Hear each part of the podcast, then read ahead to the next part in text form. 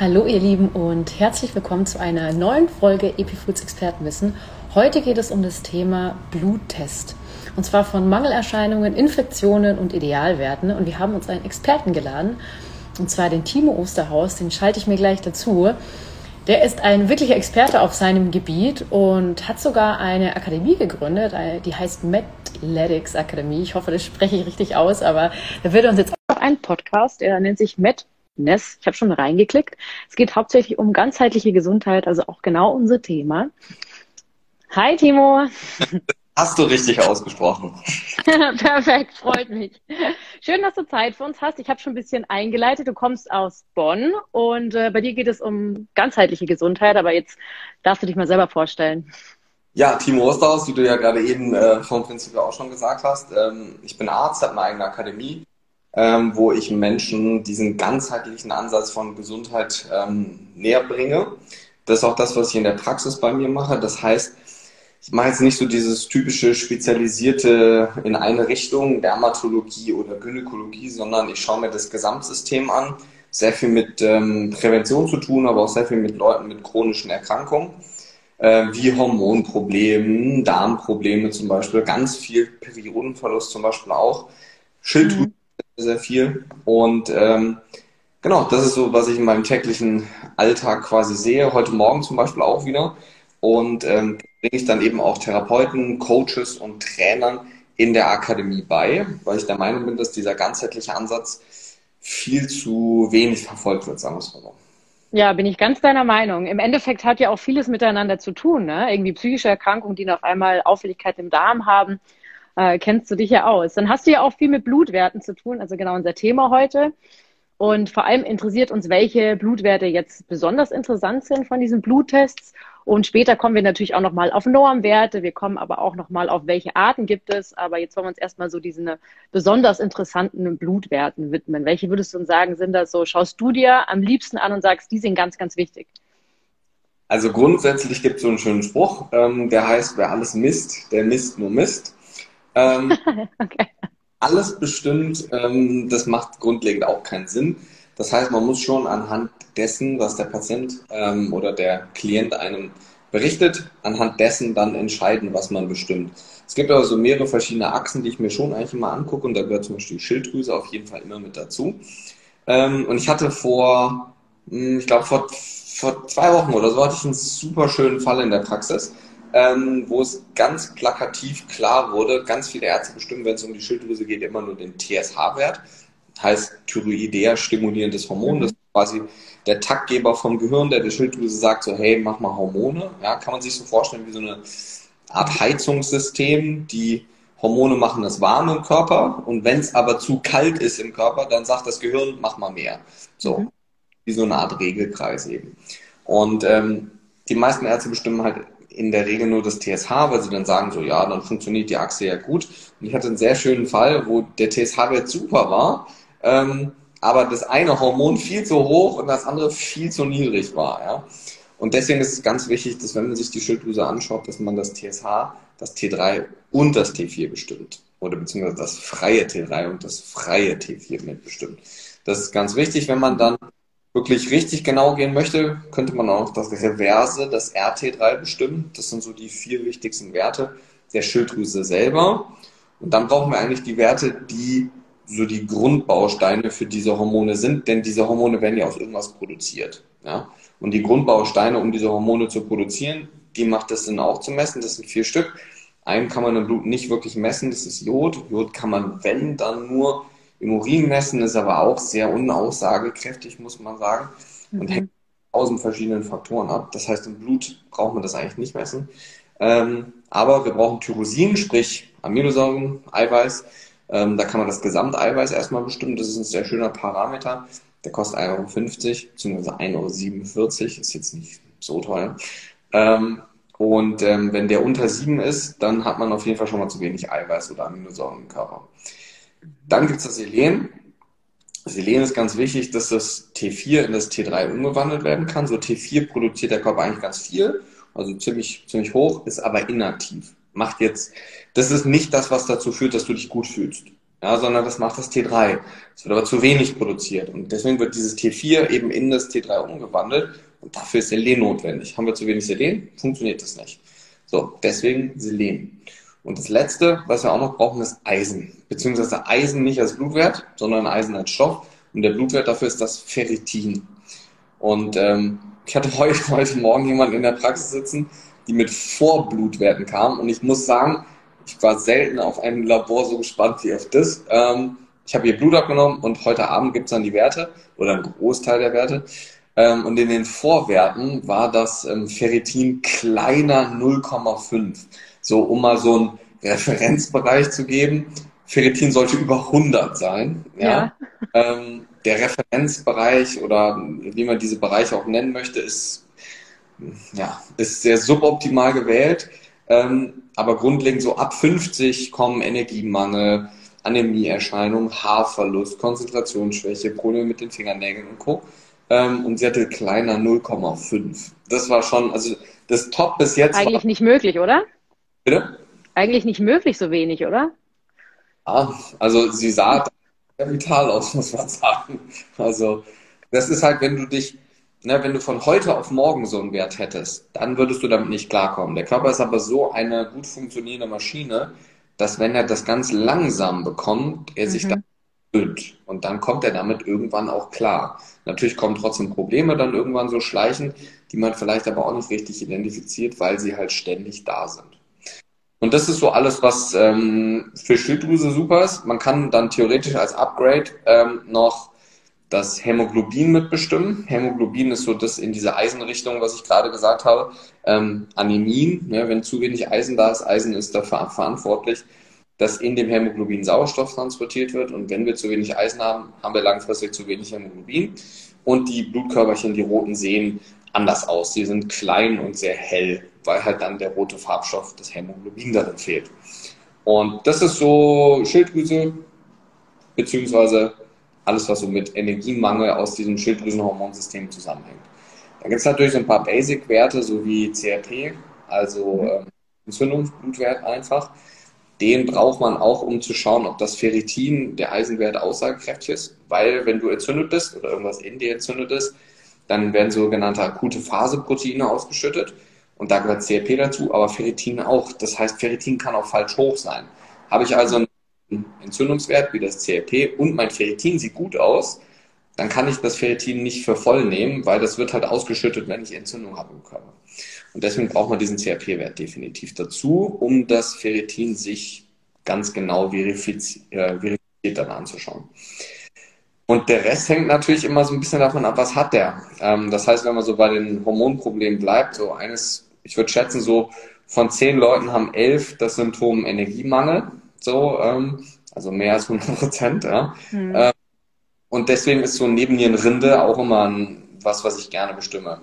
Also die ganzen Hormone, die aus der Nebennierenrinde kommen, das sind drei große Achsen. Da gibt es einmal alles, was mit Salz und Wasser zu tun hat, also die sogenannten Mineralokortikoide, dann, die bestimme ich aber sehr selten, muss man sagen. Dann gibt es die Glukokortikoide, also du kennst es als das Stresshormon Cortisol zum Beispiel. Ja, es erhöht nämlich auch den Blutzucker. Und ähm, dann haben wir die Sexualhormone, Progesteron, Östrogen, Testosteron, all das. Und wir haben so ein zentrales Molekül, könnte man sagen, oder einen zentralen Stoff, das ist das DHEA. Und damit sind die Blutwerte eigentlich schon komplett, nämlich das, das DHEA, was ich mal bestimme, das Cortisol, ähm, das Progesteron in den meisten Fällen, das freie Testosteron, das Östradiol, zumindest bei Männern bei Frauen ist das immer ganz davon abhängig, was für einen Zyklustag man hat. Ähm, beziehungsweise nicht Mann, sondern Frau in dem Fall ja. Ähm, und da ist es ganz klar so, dass du das eben nicht immer bestimmen kannst. Oder kannst schon, aber es macht halt nicht immer Sinn. Und es gibt so zwei, drei verschiedene Herangehensweisen, wie man das machen kann. Ich bestimme das immer zwischen dem 19. und 21. Tag. Ähm, und das ist so hormontechnisch, muss man sagen, danach weiß man schon sehr viel. Wenn es dann natürlich ganz spezifisch wird, muss man halt viel mehr ins Detail gehen. Außer Entzündungsparameter kann man sich noch 40 andere angucken. Aber das ist immer am Anfang, geht eigentlich darum, einen groben Überblick zu kriegen. Es sei denn, man hat mit jemandem zu tun, der sehr viel mit Autoimmunerkrankungen zu tun hat, wo man direkt noch viel mehr ins Detail muss. Und ansonsten sind natürlich die ganzen Mikronährstoffe wichtig. Im Vollblut wichtig zu messen, dass man das nicht irgendwie im Serum macht oder so. Also ja, kann man natürlich auch, ist aber nicht so aussagekräftig. Ähm, das heißt Mineralstoffe, Magnesium, Zink, Mangan, Molybdän, Selen hatten wir ja eben schon, Zink. Ähm, und da kann man auch schon sehr, sehr, sehr viel über verschiedene Mängel sagen. Genauso wie die, wie die Vitamine, also Vitamin D zum Beispiel, da gibt es zwei Werte, so der wichtigste ist das 25OH, Vitamin D. Ne? Ähm, gibt noch eins 25OH, das ist dann so die letzte Stufe. Das ist aber nur bei ganz wenig Patienten relevant, wenn es dann ins Detail geht und sehr spezifisch wird. Ähm, grundlegend ist für die meisten und das ist auch so dieser Wert des Vitamin D, den man kennt, dieses 25OH Vitamin D. Und ähm, kann natürlich auch alle anderen Vitamine bestimmen. Ich gucke mir sehr gerne B6 noch mit an, weil sehr viel mit Entgiftung ähm, oder weil B6 sehr viel mit Entgiftung zu tun hat. Ähm, B6 ist einer der Stoffe, die eben für eine der Leberphasen verantwortlich ist, um sie anzutreiben. Und Wie sieht es mit B1 aus? Kann man auch machen. Ne? Kann man auch machen. Ähm, du kannst theoretisch jedes B-Vitamin bestimmen. Ne? Mhm. Kostenfrage nachher dann irgendwann. Wenn man halt wirklich, man kann zum Beispiel auch Homozystein bestimmen. Homozystein ist ein Wert, der zweierlei Aussagekraft hat. Einmal was ähm, Herz-Kreislauf-Gesundheit angeht, also so präventiver Parameter für Herz-Kreislauf-Erkrankungen, ähm, aber der auch sehr damit korreliert, wie ist deine Versorgung von B6, B12 und Folsäure. Das heißt, wenn dieser Homozystemwert hochgeht, bedeutet das, einer dieser Werte oder zwei oder drei sind erniedrigt, zum Beispiel. Ja. Mhm. Und ähm, da kann man auch schon sehr, sehr viel sagen. B1 kann man, wie gesagt, auch bestimmen. Ich kenne auch Leute, Kollegen von mir, die bestimmen die gesamte B-Vitaminpalette einmal durch am Anfang. Kann man auch, ne? das ist halt Herangehensweise. Ja. Grundlegend kann man ja auch sagen, es macht nur Sinn, etwas zu messen, wo man danach dann auch mitarbeiten kann. Ne? Also wo man dann auch weiß, was man macht oder wie man vorgeht. Ähm, die meisten Leute, die zu mir in die Praxis kommen, die sind ja an Prävention oder auch an Ganzheitlichkeit, an funktioneller Medizin, wie du es nennen möchtest, ja, ähm, interessiert. Und ähm, da ist Blut schon so der Standard, muss man sagen. Also es gibt ganz wenige Leute, die in die Praxis kommen und dann ähm, kein Blut dalassen. Macht natürlich nur Sinn, morgens abzunehmen. Ne? Also die meisten ist auch mal so eine ganz häufig gestellte Frage, ob man nüchtern sein muss für Blutwerte. Theoretisch nicht. Ähm, theoretisch sage ich aber bewusst bei so für Schilddrüsenhormone und Zucker und sowas schon. Und dadurch, dass man natürlich nie genau weiß vorher, was man jetzt bestimmt, weil du kannst ja nicht mit jemandem am Telefon dann schon herausfinden, was du bestimmst bei dem.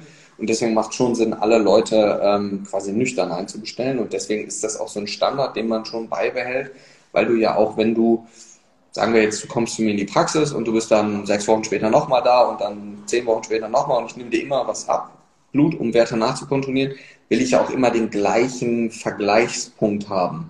Wenn du jetzt einmal ähm, was misst, nüchtern, dann einmal was mit was mit Nahrung im Bauch oder abends, dann einmal morgens, dann einmal mittags, ist das halt wieder Quark. Deswegen macht es auch nur Sinn, eigentlich Blutwerte für die Prävention beziehungsweise für wirkliche Aussagekraft von Hormondrüsen, zum Beispiel wie Schilddrüse, Nebennierenrinde und sowas, morgens Blutwerte zu bestimmen. So bis 9.30 Uhr, maximal 10 Uhr, danach macht es keinen Sinn. Klar, wenn man jetzt extreme Probleme mittags hat mit Entzündungen, so, dann mache ich auch ein Akutlabor, so mittags, aber dann halt keine Schilddrüsenhormone, so, ja. Das macht dann halt keinen Sinn. Ne? Und ähm, das ist, glaube ich, was, was viele noch nicht so beherzigen. Ähm, aber es macht Sinn, halt einen, einen Vergleichspunkt sich selber zu suchen, ähm, weil du kannst ja auch nicht bei jedem Labor aufschreiben, wann hast du das abgenommen. So, äh, und dann musst du den Patienten immer zu derselben Uhrzeit. Das funktioniert nicht. Das ist äh, utopisch, muss man sagen. Zum Thema Normwert, jetzt hast du ja schon ganz viel vorweggenommen, aber ich höre dir sehr gerne zu, es ist wahnsinnig interessant. Ist ja auch noch so das Thema Diabetes. Es wird im Schnitt ja acht bis zehn Jahre zu spät erkannt und das kann ja durchaus auch an den Normwerten liegen. Ähm, Gibt es da jetzt irgendwelche vielleicht Symptome oder Blutbefunde, wo man sagt, das ist jetzt wirklich alarmierend? Ähm, bezüglich Diabetes meinst du? Ja, oder gibt es vielleicht auch einen Test, der ist absoluter Goldstandard ist, der vielleicht nicht so oft gemacht wird? Also es gibt so ähm, an und für sich zwei Dinge, wie man ähm, Diabetes eigentlich diagnostiziert. Das eine ist so ein Langzeitzuckerblutwert, das ist der HbA1c. Das ist quasi einfach Blutzucker bzw. Hämoglobin, wo Zucker dran ist. und der gibt dir so eine Aussagekraft so über, ja, so immer, je nach Lektüre, wo man schaut, so zwischen sechs bis, also sechs Wochen bis drei Monate so circa. Das heißt, wenn ich den Wert jetzt bestimme, weiß ich, wie das Blutzuckermanagement in den letzten Monaten gewesen ist bei dir. Mhm. Und da schon sieht man natürlich vorher, bevor irgendwas kippt, muss man sagen. Ansonsten könnte man einen oralen Glukosetoleranztest machen, so einen sogenannten OGGT. Ja. Ähm, und ähm, den könnte man machen. Muss man nicht, kann man. Ähm, Kostet der, der was? Weil der ist ja ganz, ganz selten wird er angeboten in Praxen. Klar kostet er was. Also so wie jeder Blutwert kostet auch was. Oder meinst du, ob die Kasse das übernimmt? Richtig.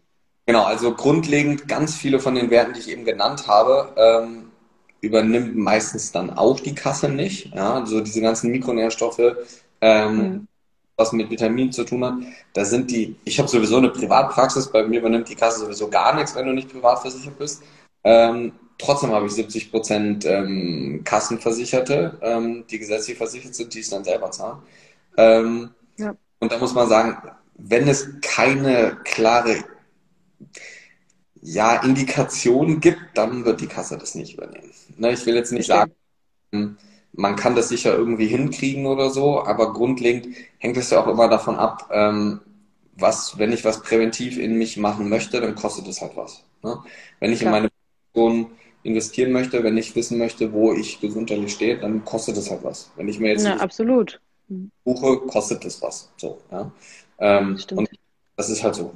Das ist, glaube ich, auch irgendwo ganz, naja, ob es jetzt ganz gut ist, ist vielleicht übertrieben gesagt, ähm, weil klar wäre es super, wenn das System mal mehr in Prävention investieren würde, so, ja. Ich habe gerade eben, äh, gerade eben noch kurz vor unserem Call hier ähm, ich weiß gar nicht mehr, wo habe ich es gelesen, ähm, das Gesundheitssystem gibt 14,6 Milliarden Euro jedes Jahr ähm, an Behandlung nur von Diabetes Typ 2 aus. Ähm, und wir wissen aber, dass die Prävention eine halbe Stunde Bewegung am Tag wäre. So, deswegen ist immer die Frage so, hm, okay. Ja, ja und man muss schon sagen, wenn es nichts kosten würde, ja, und das sehe ich ja in der Praxis ganz klar, ähm, ist es schon so, dass du, das hört sich jetzt sehr asozial an, aber man zieht einen bestimmten Schlag von Menschen auch an. Und das sind ganz oft Menschen, die das dann doch nicht umsetzen, was du ihnen sagst. Und dann sagen so, ja, nee, aber ich will das und das, ich will halt eine Pille haben und was. Ja, das ist tatsächlich ein Problem. Und natürlich, ja. Das, man möchte natürlich schon, dass viele Leute sich mehr ihrer Gesundheit widmen, ja. Da ja. hast recht. Das stimmt. Ich muss sagen, ähm, kommt ja auch ein bisschen auch aufs Alter an. Meine Oma zum Beispiel, für die ist es einfach definitiv neu. Es ist ja auch eine, eine ganz neue Entwicklung eigentlich, dass wir uns für unsere Gesundheit so interessieren und dass eben diese Werte, also äh, hört sich blöd an, aber meine Oma das zu verklickern, das war schon schwer. Sie war äh, schwere Diabetikerin und hat auch nicht so viel verstanden, aber wollte auf der einen Seite was tun, auf der anderen Seite war es schwer erklärbar und es hat gar nichts mit ihrem, ich sag mal, Schlag, wie du so schön sagst, hatte gar nicht so viel damit zu tun, aber du hast natürlich recht. Äh, man muss den Leuten, glaube ich, viel mehr erklären, als es gut ist, weil natürlich sollte jeder irgendwie selbst mit dem Willen schon mal kommen. Ja. Aber kommen wir zu den Normwerten. Die Normwerte, die sind ja ausschlaggebend dafür, du schaust drauf und siehst die Zahlen und sagst, die Zahl ist in Ordnung. Und da hat ja Normwert damit zu tun. Jetzt ist es tatsächlich so, dass die in der Schweiz oder in den USA, zum Beispiel gehen wir vom Eisenwert aus, ist der Eisenwert viel höher in der Schweiz als bei uns in Deutschland. Jetzt werde ich in der Schweiz in ein Eisenzentrum geschickt, in Deutschland aber noch nicht. Deswegen die Frage jetzt, woher kommen diese Normwerte? Sollten die korrigiert werden? Werden sie gerade korrigiert oder wie läuft das generell ab? Genau, Normwerte ist eigentlich der falsche Begriff, weil wenn wir Normwerte benutzen, den Begriff benutzen, dann denken ja die Leute, das ist, sind die Werte, wo es normal ist. Also ja. dann die Frage, was ist normal? Ist normal gut oder ist normal der Durchschnitt? So, und man muss bei diesen Referenzwerten, so würde ich sie eher nennen, ähm, mhm. ähm, muss man sagen, wenn man innerhalb dieser Referenz ist, gibt dann ja so schön, ähm, wenn man sich das am Labor anschaut, ist es gibt so einen grünen Bereich, dann gibt es so einen gelben Bereich und dann gibt es so einen roten Bereich. Ne? In der Mitte ist super, dann geht es so nach, entweder nach oben oder nach unten so semi-gut und dann wird es halt irgendwie schlecht. So. Das denkt man ja, wenn man das sieht anhand dieses Ampelschemas. Grundlegend ist das eine gaußsche Normalverteilung. Das heißt, ich nehme jetzt einen Schlag Menschen, 1000 Menschen zum Beispiel und messe die jetzt alle so in Deutschland verteilt, ja. Ähm, das ist jetzt nicht so, dass man sich dann bewerben muss für eine Referenzwertmessung, sondern es werden einfach alle Laborwerte dann genommen von Leuten, die so oder so Blut abgenommen bekommen haben. Und das sieht dann aus wie so eine Kurve, die läuft dann wie so eine Glocke. Und dann müssen in diese Mitte, also in diesen Referenzbereich, ja, den ich dann vom Labor her kreiere, müssen, die Zahl ist so super ungerade, sind irgendwie 97, irgendwas Prozent, müssen in diesen Bereich reinfallen. Und damit ist das dann der Referenzbereich. Der sagt aber nicht, ob das, der Wert gut ist oder ob der schlecht ist. Ähm, das ist ja das Problem bei, du hast jetzt Eisen angesprochen, das ist bei Vitamin D zum Beispiel genauso. Ähm, Ferritin, mal abgesehen davon, dass jedes Labor teilweise seine eigenen Referenzbereiche hat. Ja? Das heißt, manchmal ist der Ferritinwert von 9 bis 300, manchmal von 25 bis 290. Das heißt, du kannst auch je nachdem, wenn du deine, dein Blut in unterschiedliche Labore schickst, bekommst du unterschiedliche Diagnosen am Ende. Klar, es geht auch nicht darum, der Arzt, der dann da sitzt, der das zu interpretieren weiß, der sollte ja checken, was dann Sache ist. Ähm, und das ist ein gefährliches Ding. Ich finde das super, dass alle Leute mittlerweile so auf diesen Blutzug aufspringen und das auch viele dann zu Hause machen, so Firmen wie Medivere und Sarah Screen und wie sie nicht alle heißen, so finde ich mega genial. Nur ist es halt auch schwierig, das zu interpretieren am Ende, weil der Referenzbereich ist ganz oft nicht der Bereich, wo ich hin möchte. Ja? Ähm, und ich habe eben mal ganz am Anfang gesagt, Ferritin unter 100 ist schlecht. Wenn du den Referenzbereich anguckst, bist du bei 15 auch noch im guten Bereich. Ja? Und die Studien zeigen ganz klar so, dass ab unter 50 ähm, eben die Symptome, die ich ganz am Anfang schon mal gesagt habe, auftreten. Und das ist natürlich schon ein Problem. Und je nachdem, mhm eine Grundproblematik hast. Wenn du jetzt eine Autoimmunerkrankung hast, möchte ich vielleicht sowieso zum Beispiel einen ganz anderen Vitamin B12-Wert bei dir haben, als bei jemandem, der diese Autoimmunerkrankung nicht hat. Das heißt, das ist individuell sowieso unterschiedlich, wie die Werte sein sollen. Natürlich präventiv, für die meisten Leute gleich so, aber auch jemand, der 95 Kilo wiegt, hat eine ganz andere Toleranz als jemand, der 70 Kilo wiegt. So, ja. Ähm, und das ist natürlich schon, muss man sagen, dieses Referenzthema ist so eines der größten Probleme, glaube ich, was wir in der Medizin haben, weil man ganz schnell nur über so ein Labor drüber guckt, guckt, ist da ein Plus, ein Minus dahinter, ist das im grünen Bereich oder nicht? Ähm, und wenn ja, dann ist alles gut oder auch nicht. Und man muss halt viel mehr die Konstellation sich angucken. Das eine ist zu hoch im Verhältnis zu dem anderen, was zu niedrig ist. Damit funktioniert dann wieder der Stoffwechsel auf der einen Seite nicht richtig. Also so eine Auswertung von so einem vernünftigen Labor, mal abgesehen davon, dass ein vernünftiges Labor nicht zehn Werte sind, sondern vier DIN A4 Seiten dann oder so, wenn du wirklich eine Aussagekraft haben möchtest über das gesamte System. Wenn du jetzt nur eine, ne, ich mache am Anfang mal ganz viel, dann Therapie, Therapie, Therapie und dann eine bestimmte, wenn jetzt Schilddrüse das Problem war, dann nochmal Eisen und Schilddrüse. Und ganz oft ist es eben so, dass sich die Werte dann verbessern, wenn du mit gewissen Nährstoffdefiziten aufräumst. Wie bei der Schilddrüse zum Beispiel. Wenn Schilddrüsenwerte viel besser, wenn der Ferritinwert wieder nach oben kommt. Das habe ich täglich. Ja? Und ähm, das kannst du nur sehen, wenn du das vernünftig interpretierst und dich nicht immer, also man muss schon sagen, 99 Prozent ist man, befindet man sich schon irgendwo in dem Referenzbereich, aber vielleicht halt ganz oben irgendwo, ja. Und ähm, gerade so Magnesium, Zink und so im Referenzbereich unten ist schon viel zu wenig. Ja? Ähm, Verstehe. Jetzt sprichst du ja schon die ganze Zeit von äh, DIN A4 Seiten kommen mehrere. Jetzt fragen sich ganz viele, gut, äh, welchen Test soll ich jetzt machen? Man hört immer kleines und großes Blutbild. Du hast auch schon mal Vollblut anstatt Serum genannt. Vielleicht kannst du uns noch aufklären, was gibt's jetzt für Tests und welche sind da jetzt, ich sage jetzt mal, Goldstandard, äh, wenn du sagst, du kannst damit arbeiten? Ja, also ich habe da mal ein großes YouTube-Video drüber gemacht, ähm, wo ich den Unterschied zwischen großen Blutbild erkläre.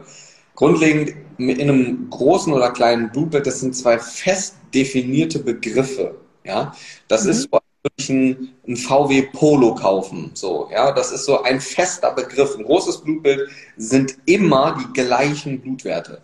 Da sind keine Vitamine drin, keine Organwerte, da weiß ich nichts über Blutzucker, da kein Vitamin D, nichts. Das sind so 15 Werte. Ich weiß was mhm. über weiße Blutzellen, über rote, über Blutplättchen, wie die alle aufgeteilt sind. Ich kenne den Hämoglobinwert, kann dann so ungefähr sagen, habe ich vielleicht ein Problem mit Eisen, vielleicht mit B12, vielleicht mit Folsäure. Aber so richtig wissen tue ich es dann irgendwie auch nicht. Und alles, was dann on top kommt, über was wir eben geredet haben, musst du alles einzeln im Labor anklicken.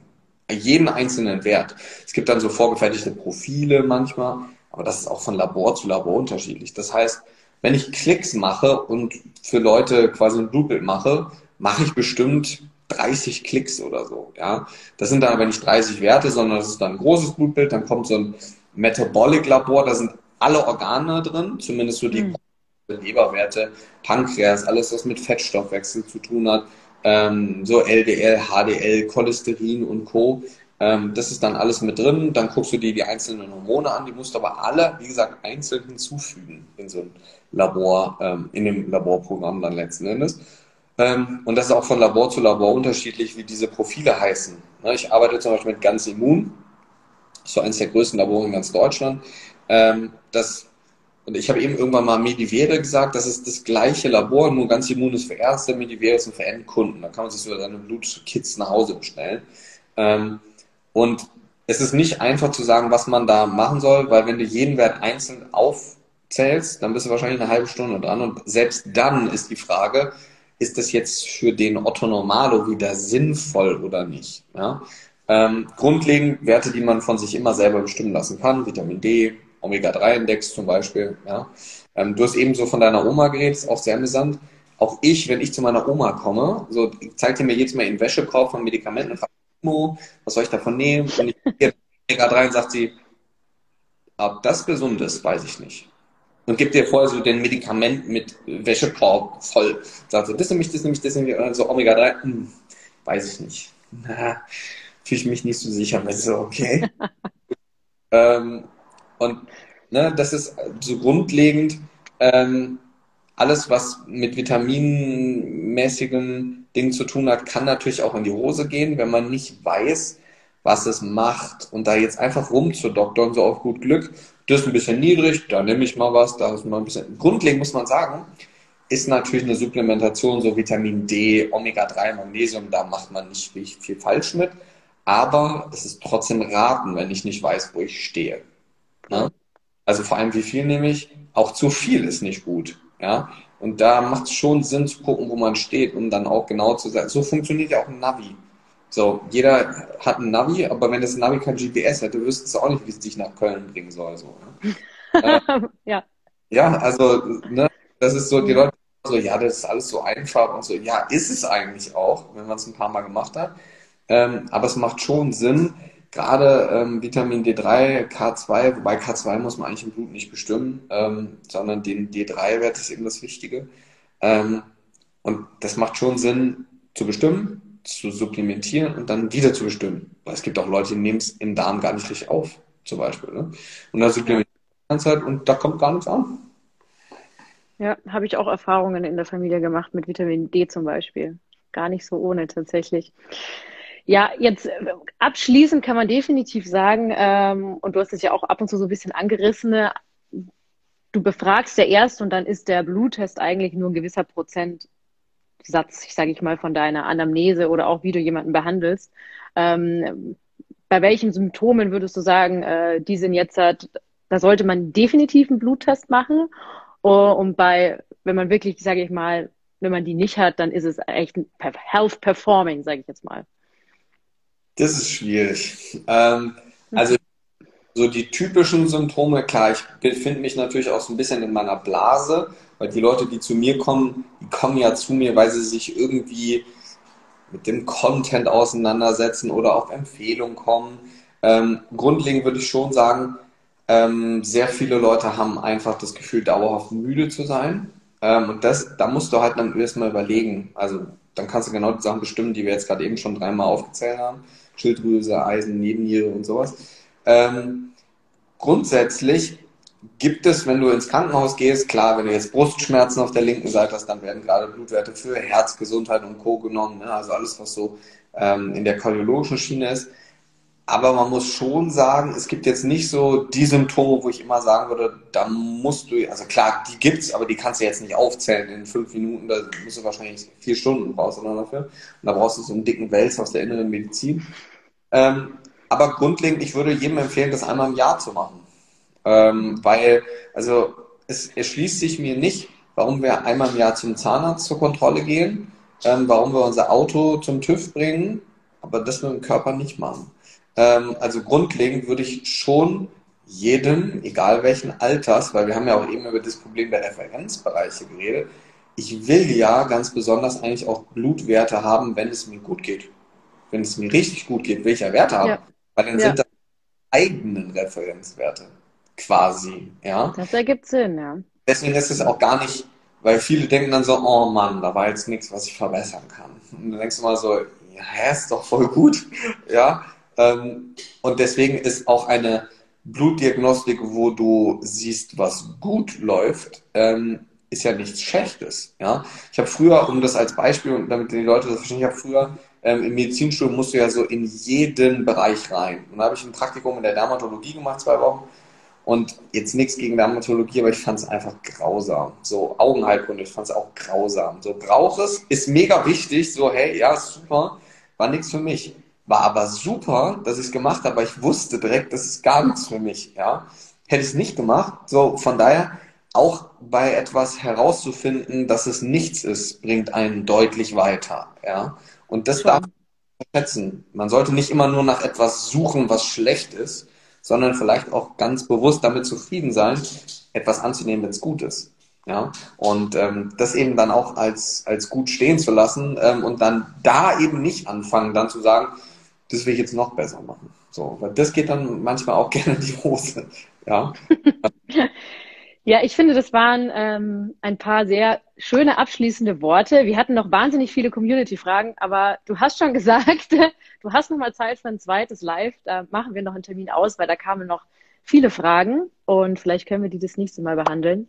Damit bedanke ich mich für dieses äh, schnelle Wissen in 30 Minuten. Da war richtig viel dabei. Ich werde mir das nochmal anhören, damit ich es mir nochmal merken kann. Und äh, danke dir für deine Zeit. Ja, vielen Dank für die Einladung. Wie gesagt, wir hatten ja am Anfang schon, äh, wir können das gerne nochmal machen. Ähm, und dann machen wir einfach so das, was quasi an Fragen vom Prinzip her offen geblieben ist, vielleicht einfach noch. Äh, Absolut, ja. Und ähm, wie gesagt, wir schreiben gleich einfach nochmal wegen einem Termin und dann äh, geben wir das nochmal bekannt. Also an alle, die zugeschaut haben, wir halten euch up to date und äh, damit wünsche ich dir einen wunderschönen Tag und bis zum nächsten Mal. Danke. Mach's gut, ciao.